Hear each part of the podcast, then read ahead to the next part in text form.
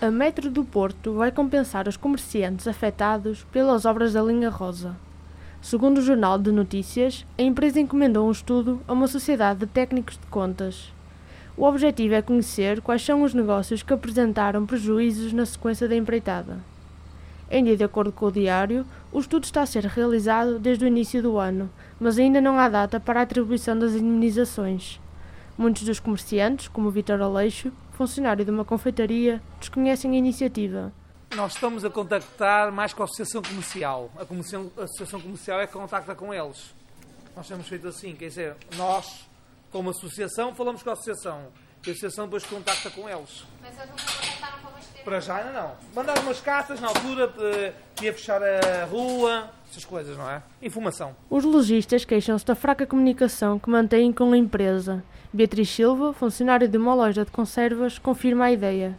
Acho que não. É Assim, nós recebemos, por exemplo, um documento para, assinar, para mandarmos a nossa opinião sobre o que é que isto está a afetar, como é que está a afetar e etc. Mas não tem havido assim uma grande comunicação, para ser sincera. É, é o que é, existe e nós, pronto, continuamos aqui, não é? Nos clérigos, a sinalética colocada pela empresa assegura que o metro dá liberdade, mas os comerciantes não concordam. Cláudia Machado, da manteigaria, afirma que o impacto no negócio é negativo. É assim, nós nesta altura já temos pouco movimento, mas sem dúvida que o impacto das obras ainda tornou ainda maior. Parecendo que não, aqui é uma passagem obrigatória para todo o lado dos pontos turísticos, temos ali os clérigos e agora as pessoas, como está bastante confuso, ainda para mais, a dinâmica que eles puseram das obras, ainda ao faz com que as pessoas fujam todas por cima, evitando com que passem aqui na rua dos clérigos, como tal, parecendo que não, já não vão passar cá, não vão ver a loja, o impacto das vendas ainda é maior, tendo reduzido para mais de metade, sem dúvida. Nós produzíamos aos 60 tabuleiros, agora estamos mais ou menos nos 30.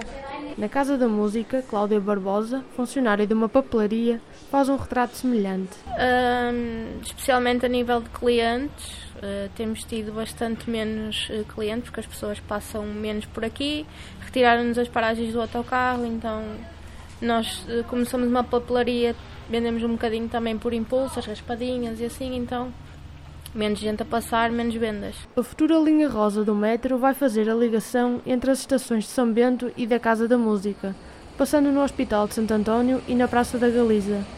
A conclusão das obras está prevista para o final de 2023.